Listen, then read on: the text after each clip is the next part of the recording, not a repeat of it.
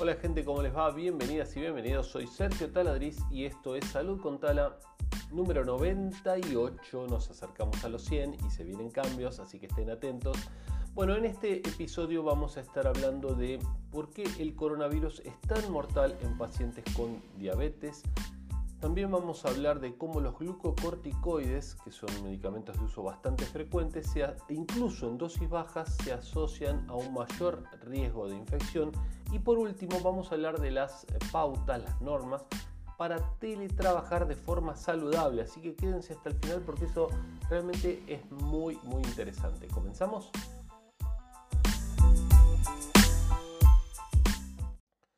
¿Por qué el coronavirus es tan mortal en pacientes con diabetes? Bueno, durante el encuentro anual de la Asociación Europea para el Estudio de la Diabetes se presentó evidencia del impacto devastador del nuevo coronavirus eh, que está teniendo en personas con diabetes. Eh, la alerta también se enciende en Argentina, donde esta enfermedad es la comorbilidad, la enfermedad asociada más frecuente en pacientes fallecidos por COVID-19 menores de 60 años. ¿sí? Sabemos que, bueno, justamente lo dice acá, así que vamos a hablarlo. Los principales factores de riesgo de mortalidad de COVID-19 incluyen la edad avanzada, factor muy, muy, muy claro, muy predisponente, ¿sí? o sea que personas mayores, mayores de 60, ¿eh? a quedarse en sus casas, todos a quedarse en sus casas. Pero, ¿qué pasa también? Estoy diciendo una obviedad, pero me parece importante recalcarlo porque la gente se olvida. Vivís con alguien de menos de 60, vivís con un nene, una persona chiquita, va a ir al colegio, se va a contagiar, va a venir y va a contagiar al padre, a la madre, al abuelo. ¿Sí? Ya lo hablamos 80 veces esto, pero parece que no termina de cerrar a la gente, eh, o se van olvidando, o se van relajando, o dicen, bueno, ¿qué va a hacer? No, no se relajen, no se relajen, por favor. Llegamos hasta acá, aguantemos un poco más, por favor, que ya, ya vendrá la solución de la mano de la vacuna, esperemos, o de algún tratamiento realmente eh, confirmado, efectivo y que funcione en todos o en la mayoría de los casos. Pero eh, apostemos a la vacuna, ¿sí? Bueno, los principales factores de riesgo ya lo dijimos entonces, eh, también además de la edad avanzada son eh, afecciones crónicas, en particular obesidad y diabetes. Ya esto lo estuvimos hablando en episodios anteriores. Recuerden mirar los episodios anteriores, por favor. La hipertensión y enfermedades cardíacas y renales, dice esta eh, profesora de la Universidad China de Hong Kong. En Reino Unido, por otro lado, concluyó que entre, entre 23.698 muertes por COVID 19, el 30% ocurrió en personas con diabetes. ¿Se entiende? Cuando estamos hablando de una enfermedad que en términos generales tiene una mortalidad de aproximadamente el 2%. Bueno, pero si hacemos el sesgo, si revisamos distinto, de las que murieron eh, en, en, este estudio, el 30% tenía diabetes, ¿sí? Muchísimo. Teniendo en cuenta múltiples factores de riesgo como la edad, origen étnico y la presencia de otras enfermedades crónicas, las personas con diabetes de tipo 1, o sea, las insulino dependientes, tenían un riesgo de muerte casi tres veces mayor que aquellas con eh, diabetes de tipo 2, la que no requiere la aplicación de insulina, eh, dos veces eh, posibilidad de morir por COVID-19. ¿sí?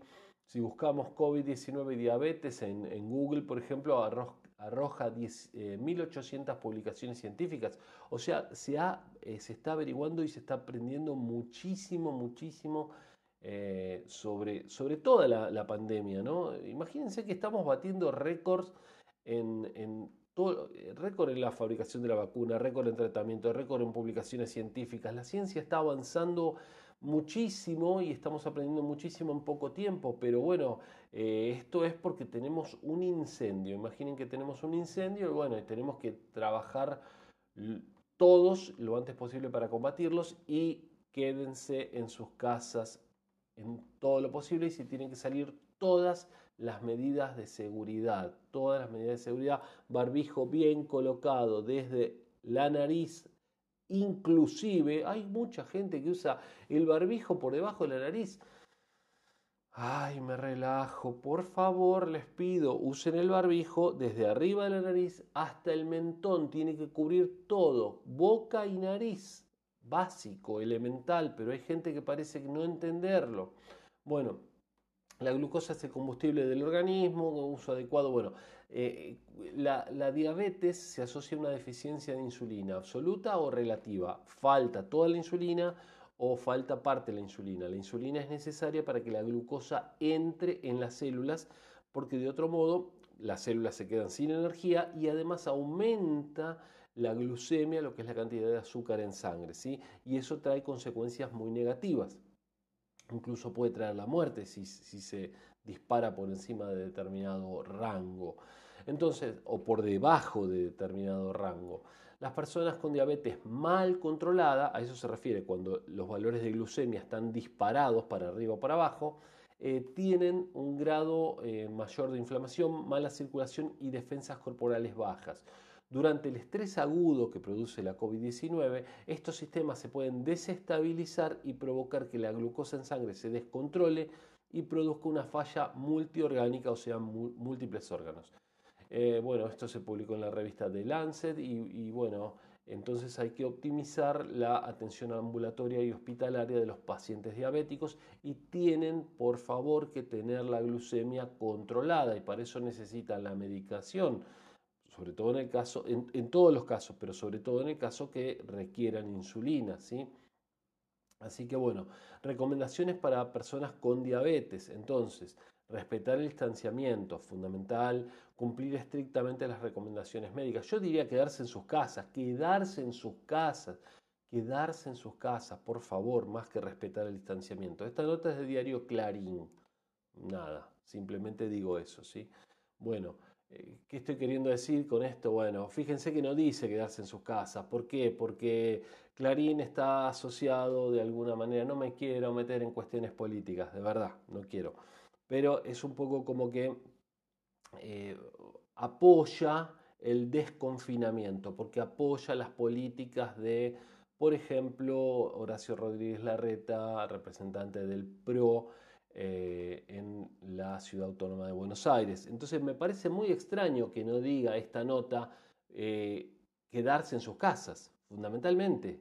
Si tenés diabetes, quédate en tu casa. Si, si estuvimos viendo que tenés hasta 14 veces más probabilidades de morir, acá está hablando de 2, 3, según distintas cuestiones, pero en, episodios anteriores hemos hablado de hasta 14 en personas jóvenes. Bueno, habíamos dicho diabetes y obesidad. Me extraña mucho que no diga quédate en tu casa la nota. Bueno, por eso les digo, Siempre que ustedes miren una nota, siempre que lean una nota, vean de dónde viene. Por eso yo hablo mucho de, eh, y en este podcast, México, España, Londres, hablamos de acá, de allá, porque tratamos de realmente juntar información valedera. como les dije en algún momento, el periodismo también son empresas y convienen, eh, no están mintiendo, están diciendo la verdad, pero hay una parte que no la están comentando. ¿sí? Bueno, primera recomendación, si tenés diabetes, si tenés comorbilidades, si sabes que eh, sos una persona de, más de 60 años, quédate en tu casa. No salgas a buscar el virus. No tengo otra alternativa. Bueno, ahora sí. Respetá el aislamiento social, cumplir estrictamente las recomendaciones médicas, eh, tener un buen control metabólico, o sea, mantener tu glucemia dentro de los valores adecuados. No te descuides, te quiero decir asegúrate de tener los medicamentos con el suficiente tiempo, fíjate cuántos te quedan, por supuesto, y, conseguirlos con tiempo. Tené a mano productos azucarados, ya sabemos que, bueno, tal vez no lo saben, que las personas que se inyectan insulina, la insulina baja la glucosa en sangre y si se inyectan demasiada, y eso es perfectamente normal porque tienen que estar viendo cuánto comen y demás, si se inyectan demasiada, la glucosa baja demasiado, aparecen ciertas manifestaciones, depende de la persona, temblores y demás, porque tiene hipoglucemia. Pero esa es fácil de arreglar teniendo algo dulce a mano, ¿sí? como miel, mermelada. Generalmente, ya lo he comentado en otro, en otro episodio, tienen sobrecitos de azúcar. Sobrecitos de esos de las confiterías. Entonces, se toman y ya está. Ya levantan el nivel de azúcar. Bajarla es difícil, subirla es fácil. porque el azúcar está disponible en todos lados y la, insulina no, obviamente.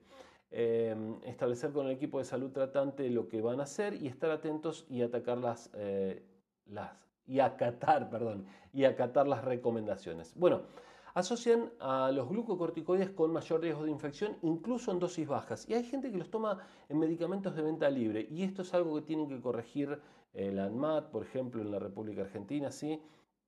Por ejemplo, hay medicamentos de venta libre que tienen meloxicam en dosis muy bajas, 10 miligramos, pero no debería ser esto, esto está mal, esto está muy mal. Vos podés tomar, por ejemplo, sulfato de glucosamina, sí, de venta libre, perfecto, para ayudar. En otro episodio, si quieren, hablamos, pero dejen comentarios, ¿eh? manito arriba y suscríbete al canal. Em, hablamos, si quieren, de, mm, medicamentos para la artrosis, por ejemplo. Pero bueno, estos sobrecitos, estos glucocartiflex y, otros que se venden, ¿sí? Pero algunos, los plus, los que le agregan algo más, tienen meloxicam, por ejemplo, tienen o tienen algún tipo de glucocorticoide. Eh, estos son, perdón, el meloxicam es un AINE, antiinflamatorio no esteroideo. Acá estamos hablando de glucocorticoides o esteroides, pero también los hay, ¿sí? Con esteroides, con medicamentos esteroides. Y estos lo que hacen es bajar las defensas incluso en dosis bajas, y eso es lo que se comprobó en esta nota que es bastante interesante también. Si bien el riesgo de infección con dosis altas ya se conocía, con dosis bajas no se conocía. ¿sí? Entonces, la importancia de comprender el riesgo potencial, los pacientes que eh, entonces utilicen este tipo de glucocorticoides, con dosis eh, más altas de 10 miligramos al día tenían el doble de riesgo de infección de que aquellos, que no, no recibían glucocorticoides. Y en estos tiempos de pandemia, bueno, es mucho más complicado todavía el tema de las infecciones. Siempre es complicado, pero en esta época de pandemia muchísimo más. Así que atención, traten de charlarlo con el médico. No consuman en lo posible este tipo de medicamentos a menos que sea estrictamente necesario generalmente son analgésicos. Siempre recomiendo que los analgésicos se tomen en la menor medida de lo posible. Hay gente que se acostumbra a tomar analgésicos, hablemos de todo tipo, AINE, no esteroides, o AIE, esteroides, eh, y no, no los deja nunca. Se los dieron por un tiempo, pero los siguen tomando. Hablamos, por ejemplo, de ibuprofeno, que es un, un AINE, o aspirina, o, o paracetamol, aunque no no es, no importa, pero pertenece a esta categoría, y otros que son los corticoides. Y los toman a veces de por vida. No hagan esto, por favor, porque ven que, por ejemplo, se pueden infectar mucho más. Pasemos a la última, rápido, rápido, rápido. Pautas para teletrabajar de forma saludable. En 2019, según datos del INE en España, Instituto Nacional de Estadística, solamente 4.8 de las personas trabajaban mediante teletrabajo y eso aumentó en las primeras etapas del confinamiento hasta el 34%, o sea, se disparó prácticamente por, por 10, por poco, ¿sí? Pero cambiar de la oficina al salón de tu casa, al comedor, a un dormitorio, a donde sea, porque tu casa no estaba preparada para eso, puede traer muchos problemas para la salud, desde aparición de dolores musculares, articulares, cuello, espalda, muñeca, cintura, eh, hasta fatiga visual, sedentarismo por otro lado, así que es importante, miren nuestros cursos, acuérdense, el taller de ayuno intermitente se los recomiendo, miren ahí nuestra página web www.institutotaladriz.com.ar sin mayores este, mm, requerimientos pueden mantener o incluso bajar de peso, tener buenas capacidades cognitivas, prevenir enfermedades y mucho más. ¿sí? ayuno intermitente. Si no, búsquenlo en internet que van a encontrar y tiene muchos, muchos beneficios el ayuno intermitente. Bueno, entonces a ello se le debe sumar problemas psicológicos fruto de las dificultades de la vida personal y laboral mezclada. Los chicos corriendo, eh, no hay espacio, ¿dónde me pongo? ¿Quién usa la computadora hoy? Porque no, no en todas las casas tenemos varias computadoras y entonces, bueno, se tiene que estar ahí disputando quién la va a estar usando, quién no, te estás viendo video y entonces yo tienen una sola conexión a internet y entonces no, no, da y, se, clava la conexión y no la necesito yo. Todos motivos de estrés, ¿sí? Y además, eh, sea importante fuente de ansiedad. Y por otro lado, el uso continuado de móvil, ordenador, tableta, correo electrónico, hoy más que nunca se extiende fuera del horario de trabajo, ¿sí? Porque antes terminabas tu trabajo, te ibas, chao, a otra cosa. Y ahora no, lo tenés en tu casa. Y bueno, mira, son las 10 de la noche, sí, pero disculpame, te tuve que mandar este correo porque, o te mando este WhatsApp porque es importante. Está bien, pero ya no estoy trabajando. Y acá quiero hacer un comentario. En Argentina se, eh, se propuso, se hizo, ya, ya está ya creo que está, no, todavía no entró en vigencia, pero creo que ya está la ley de teletrabajo que establece una serie de pautas, a las cuales Mario Pergolini, un famoso conductor, animador, eh, empresario de los medios de la República Argentina, salió a decir que eran unos imbéciles. Los... Claro, bueno, porque está afectando, digamos, la ley sus condiciones de, trabajo también, ¿sí? Eh, es muy fácil tener empleados y y no darle las condiciones que, que, la ley... Eh, es, muy lindo tener, sí, haz esta tarea, andate, haz esta tarea, andate, haz esta tarea, andate, yo no tengo nada que ver con vos. Bueno, em, y bueno, me, parece que, que, no estuvo bueno, después mírenlo, pero Argentina entonces pionera ahí. Podrá ser bueno, no ser bueno, esto ayuda a que contraten, no ayuda, no alienta, está bien, es todo, es todo un, un debate para hablarlo en otro momento, ¿no? pero los, los empleados eh, obviamente requieren su legislación, sus, sus beneficios, sus vacaciones, ¿sí? este, sus despidos, si, si, los despiden, bueno, que tenga que ser justificado, bueno, toda una serie de cosas. O si no, hagamos todo liberal, trabajá, facturame y arreglate y así lo que puedas. En algunos países donde todo está muy prolijo, todo muy arreglado, las instituciones son muy confiables y hace mucho tiempo que está todo bien y no tienen una enorme cantidad de pobres como las tiene la Argentina o Latinoamérica en general, podría andar bien. En países como el nuestro, como Argentina, no está bueno eso. No está bueno eso porque queda mucha gente sin nada, sin nada. No con poco, no con lo justo, con nada, con nada. Así que bueno. Si quieren, hacemos otro, otro mm, episodio hablando de eso.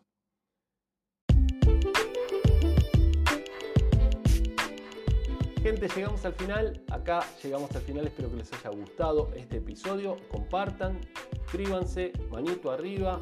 Y a partir del 100 saben que se vienen novedades, ¿sí?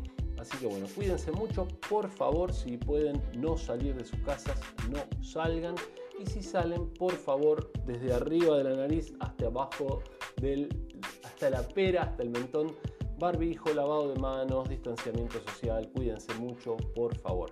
Nos estamos viendo hasta mañana.